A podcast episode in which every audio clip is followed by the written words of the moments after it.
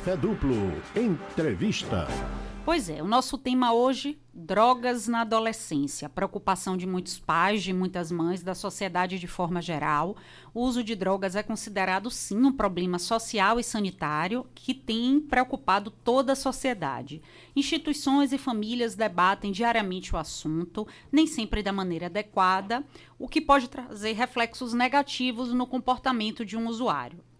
A adolescência aparece como um grupo ainda mais preocupante é nessa fase, com os impulsos emocionais e com as buscas pela formação da própria identidade, que os jovens acabam ingressando em um, universo complexo e sem a devida maturidade.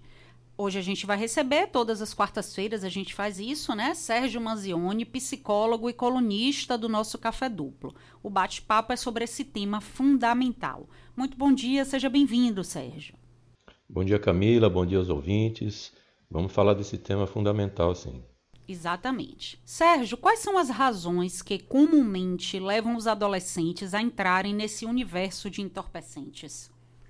Olha, a fase da adolescência é uma fase bem difícil, porque é uma fase de transição onde ainda as questões emocionais estão sendo, sendo aprendidas, né? É como se lidar com isso de uma forma é diferente, porque agora na adolescência começa a ter uma autonomia, uma visão um pouco mais estendida daquela que é da infância, que é uma fase que a pessoa praticamente não decide muita coisa, mas na adolescência começa a ter uma visão de mundo diferenciada.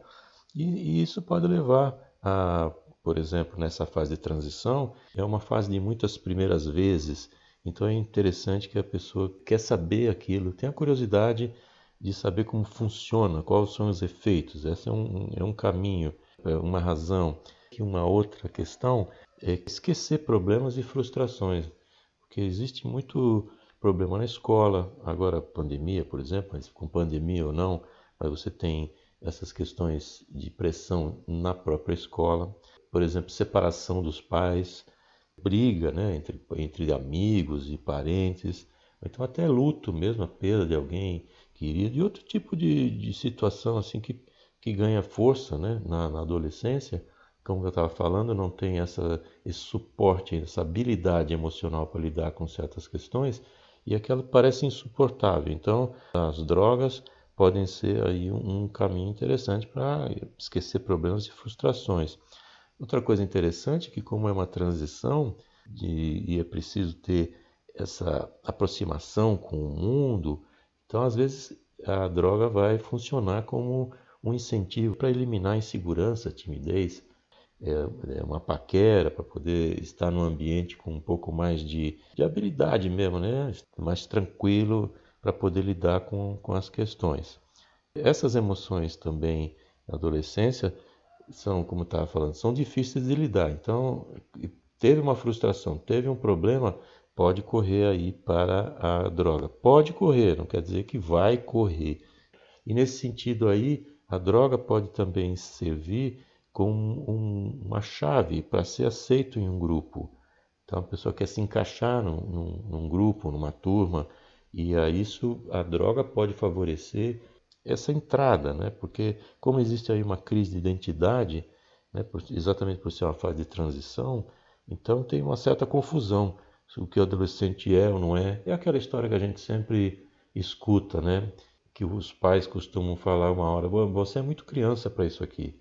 E na mesma hora, né, em seguida, diz, você já é um adulto, você tem que compreender isso. A sua própria identidade, eu sou criança, sou adulto, tem hora que eu sou cobrado como criança, tem hora que eu sou cobrado como adulto, e essa crise também pode atrapalhar aí no sentido de não ter uma direção. E aí a droga pode relaxar esse processo, é, eliminar um pouco dessa frustração. Outra coisa que é importante dizer, e também funciona para qualquer classe social, é essa falta de perspectiva, que também vai para o lado das frustrações. A pessoa não tem meta, não tem plano para o futuro, até porque o próprio contexto em que vive não lhe dá alternativa. Então fica, a pessoa fica perdida, não sabe para onde ir. A droga é uma saída até para poder ter um grupo, ser aceito por um grupo, sendo esse grupo saudável ou não. Outra coisa que é importante citar aqui é essa influência familiar. Né? A gente tem uma questão das bebidas alcoólicas, que a gente está falando aqui de drogas lícitas e ilícitas, mas a gente tem problemas com as duas, sendo que álcool e, e cigarro são os mais consumidos no mundo todo. E tendo esse incentivo para começar dentro de casa, com influência, familiares e amigos, a criança, aquele jovem vai crescendo com a, ideia, com a ideia que isso aí é assim mesmo, que tudo tem que ser permeado pela bebida. Então não faz sentido dizer é, para ele não beber, porque faz mal, né? E, e, e quando ele participa de festas na família em que todo mundo bebe e há esse culto à bebida no Brasil, isso também é muito importante. Mas então, essas são as, as causas mais básicas, mas é sempre uma busca de uma fuga, principalmente. É ir para um lugar diferente e um lugar que se pensa ser melhor aí do que o atual. A gente tem muitas perguntas aqui dos nossos ouvintes. É, existem diferenças no uso de drogas na fase da adolescência e fase adulta? É, a diferença é que na fase adulta você já tem uma condição maior de decidir e saber as consequências daquilo que você está usando. Você já sabe que um uso de droga prolongado pode afetar um relacionamento, pode afetar o desempenho de qualquer trabalho e pode afetar a saúde mesmo. E na adolescência existe essa ideia de que, que a pessoa é indestrutível. Então, usar droga, isso não vai ser um problema, depois dá um jeito. Mas a experiência do adulto já mostra que não é bem assim. Então, essa é a grande diferença. Na, na adolescência existe uma certa ingenuidade né, com relação ao uso de qualquer droga. Depois dá um jeito, depois eu, eu sobrevivo, e a, a pessoa realmente achar que é indestrutível. E, e, na fase adulta a pessoa já tem condições, até por experiência, de ter uma escolha mais coerente. Que indicativos, né, pais e mães têm de que aquele adolescente está usando droga? Eu acho que isso é importante, né? Olha, a principal coisa que deve ser observada no adolescente, independentemente se tem uso de drogas ou não, é a mudança de comportamento.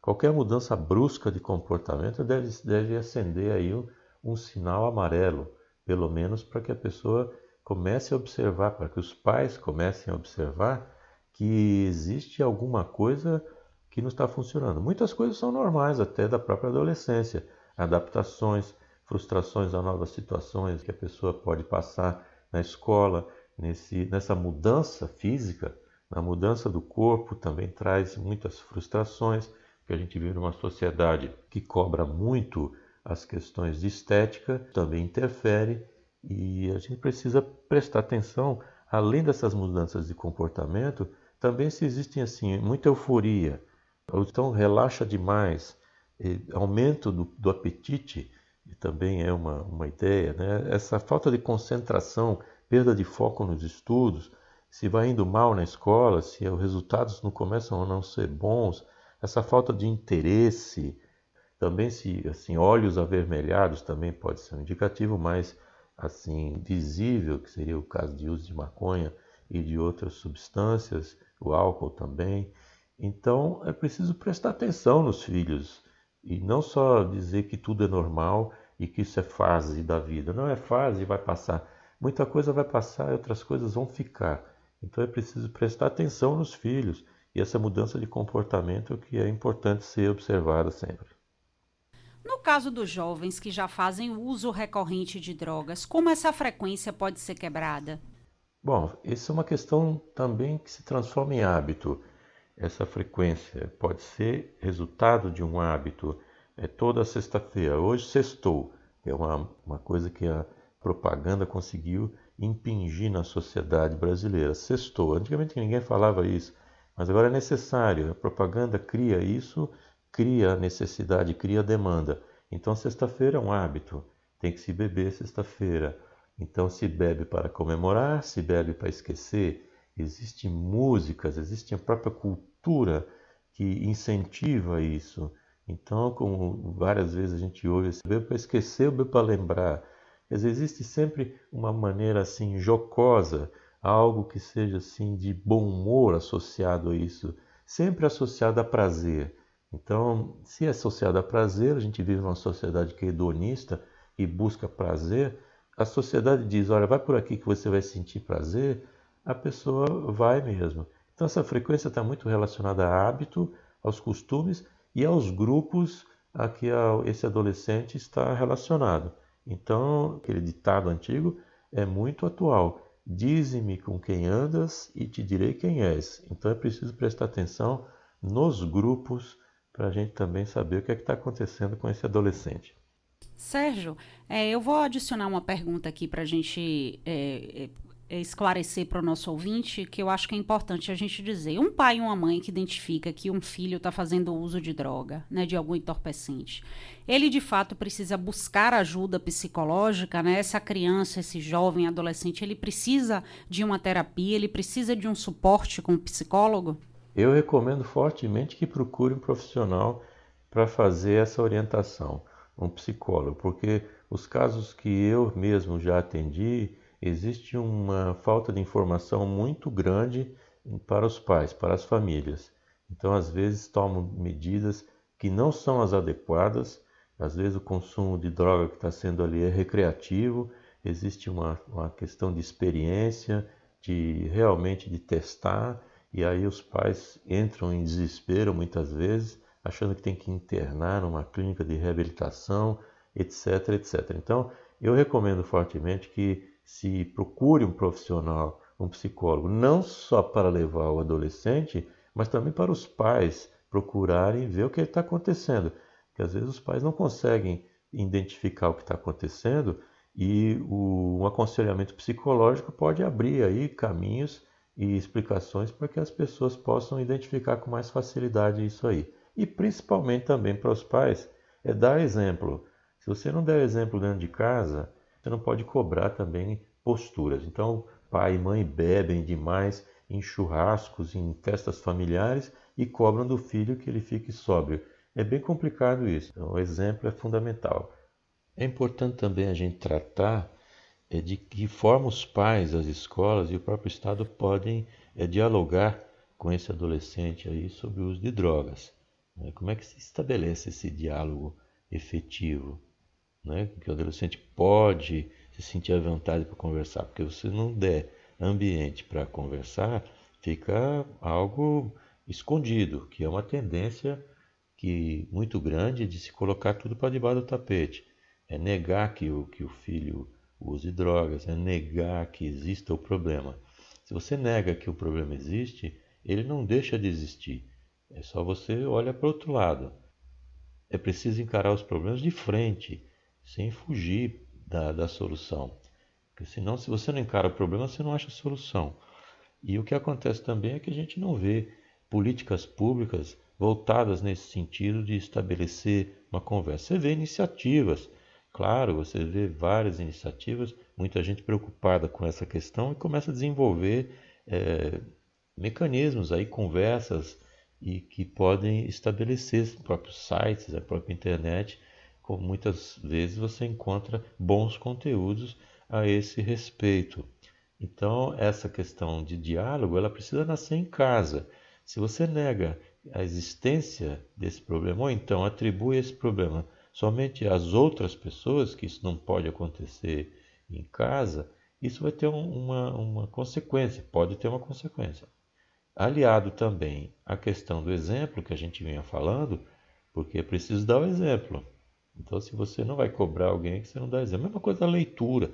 As pessoas dizem, ah, meu filho não lê, ninguém lê. Mas se você não dá o exemplo da leitura, o filho não vai ler. E provavelmente se o pai não lê, porque também não teve algum tipo de incentivo anterior. Então a gente precisa expandir a nossa consciência para além daquelas, daqueles costumes que existem, como se tudo fosse normal e natural. A gente precisa procurar a nossa melhora a gente precisa procurar nosso autoconhecimento, a gente precisa avançar. Na questão da adolescência, esse autoconhecimento é um pouco confuso, porque existe exatamente como também a gente já falou, uma fase de transição, que é uma fase de busca de, de identidade, quem sou eu, onde é que eu estou, para onde eu vou, quem são meus amigos, novas amizades, novo mundo se abrindo aí, principalmente na adolescência, quando se, se tem um despejo grande né, de, de hormônios, os hormônios mudam a concepção física e mudam o mundo, porque passa a, a existir um desejo sexual, passa a existir um desejo pelo outro, pela necessidade de ter um outro próximo sem que seja um familiar. É a busca de novos grupos, onde o, o adolescente também convive muito fora de casa, ele precisa buscar é, novos grupos, aumentar, expandir sua rede. Então, tudo isso é bem complexo para ser lidado. Todos aqueles que passaram pela adolescência, hoje adultos, sabem que a adolescência tem algum tipo de sofrimento. É, um, um, é uma troca de pele, está saindo da casca, está quebrando certas tradições, está tendo que ver o mundo de uma forma que não tinha visto antes, porque antes, enquanto está ali na infância, os pais decidem para que lado vai, para onde vai, que escola frequenta e o que, que vai comer, o que é que vai vestir. Até uma certa idade é isso. Isso vai modificando aos poucos. Até que chega um momento em que o indivíduo tem condição de fazer isso e começa a ter a necessidade de se diferenciar dos pais. Então o indivíduo passa a ter a necessidade de ter um comportamento diverso dos pais até para poder é, ratificar que é uma pessoa diferente. Então esse diálogo ele tem que começar dentro de casa, porque a gente tem que ter consciência de que existe um acesso muito fácil ao mundo das drogas, está muito simples e é preciso então ter esse diálogo maior. Né? Nas grandes festas, nas grandes raves, existe o consumo de drogas porque a facilidade do acesso é muito grande. É preciso ter esclarecimento.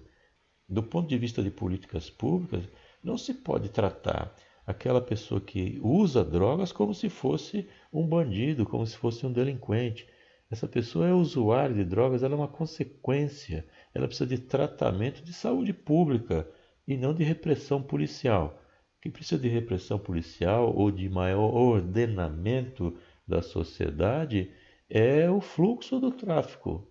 É como essa droga ela, ela anda, como ela se desloca de um ponto para outro, como ela é ofertada. Isso é uma questão policial, uma questão de eh, repressão.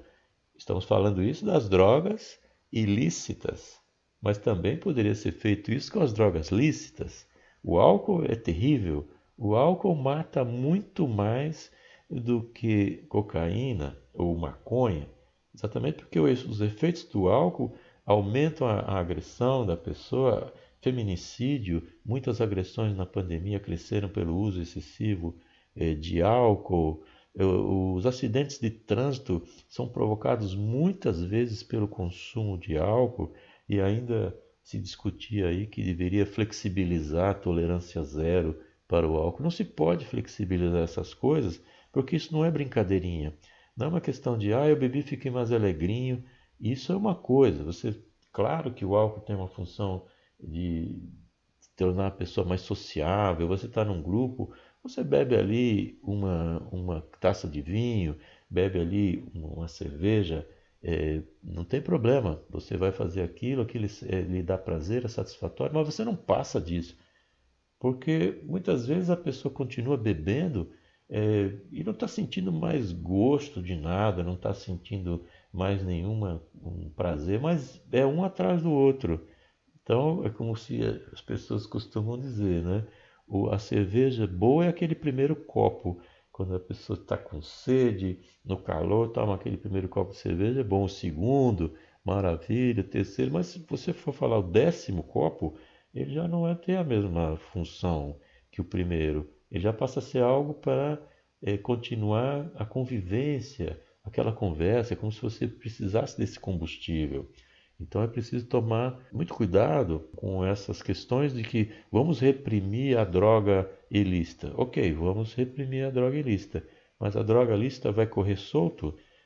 Até, até que momento a gente vai aceitar na nossa sociedade que o álcool seja cultuado. Né? São os verdadeiros alcoólatras, aquele que idolatra o álcool. Hoje a gente fala em alcoólico, a pessoa que está dependente do, do álcool. Então, o alcoólatra, que a nossa sociedade brasileira é alcoólatra, ela é, idolatra o álcool. Até quando a gente vai com esse tipo de, de comportamento? Até quando vamos achar que seja muito bacana é, beber álcool e depois tem mais de 60 mil mortes por ano de acidente de trânsito nas estradas e praticamente muitas delas, 80%, se eu não me falha a memória, estão associadas aí ao uso de álcool. Fora assassinatos, brigas, discussões e uma série de outros comportamentos inadequados que estão associados ao consumo do álcool. Então a gente tem que olhar as drogas ilícitas, sim, ótimo, mas a droga lista também tem que ter esse cuidado. muitos anos atrás no Brasil foi impedida, foi cortada a veiculação de propaganda de cigarro. Para quem lembra ou para quem conhece, cigarro associado sempre a muito prazer. Então existiam propagandas que uh, existia um grupo de jovens na praia, curtindo a praia, música, verão, todo mundo muito bonito, surf, etc. E todos fumando. Quer dizer, era uma associação direta entre prazer e o tabaco, o que é péssimo, que não tem nada a ver uma coisa com a outra. Então, esse, esse tipo de propaganda foi eliminada no Brasil e o número de fumantes no Brasil despencou enormemente. Hoje você é o contrário, né? Antigamente todo mundo fumava praticamente. Hoje é o contrário, um outro que fuma e ele tem espaços restritos. É bem difícil fumar. Muita gente parou de fumar exatamente porque não tinha mais lugar fácil para fumar.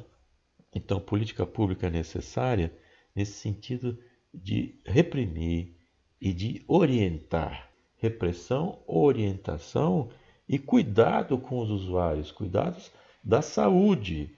Então, temos aí diversas frentes para atacar o problema. Não adianta só, é um caso de polícia. Sim, é um caso de polícia para algumas coisas, é um caso de política pública para orientação e cuidados da saúde daqueles que já estão dependentes, e também falta ainda uma política pública que tire esse incentivo ao uso do álcool, que se mude isso. Essa cultura generalizada da, da idolatria do álcool, ela ficou exacerbada depois que, a, que as propagandas são milhões de reais, milhões de dólares sendo gastos em propaganda anualmente, incentivando o uso de drogas lícitas. Então precisa tomar cuidado, isso também aumenta a qualidade aí do diálogo. Para você dizer, olha, vamos ver isso aqui, vamos ter uma, uma utilização recreativa da droga, ok, vamos, vamos trabalhar de uma forma mais aberta e consciente, uso recreativo da droga.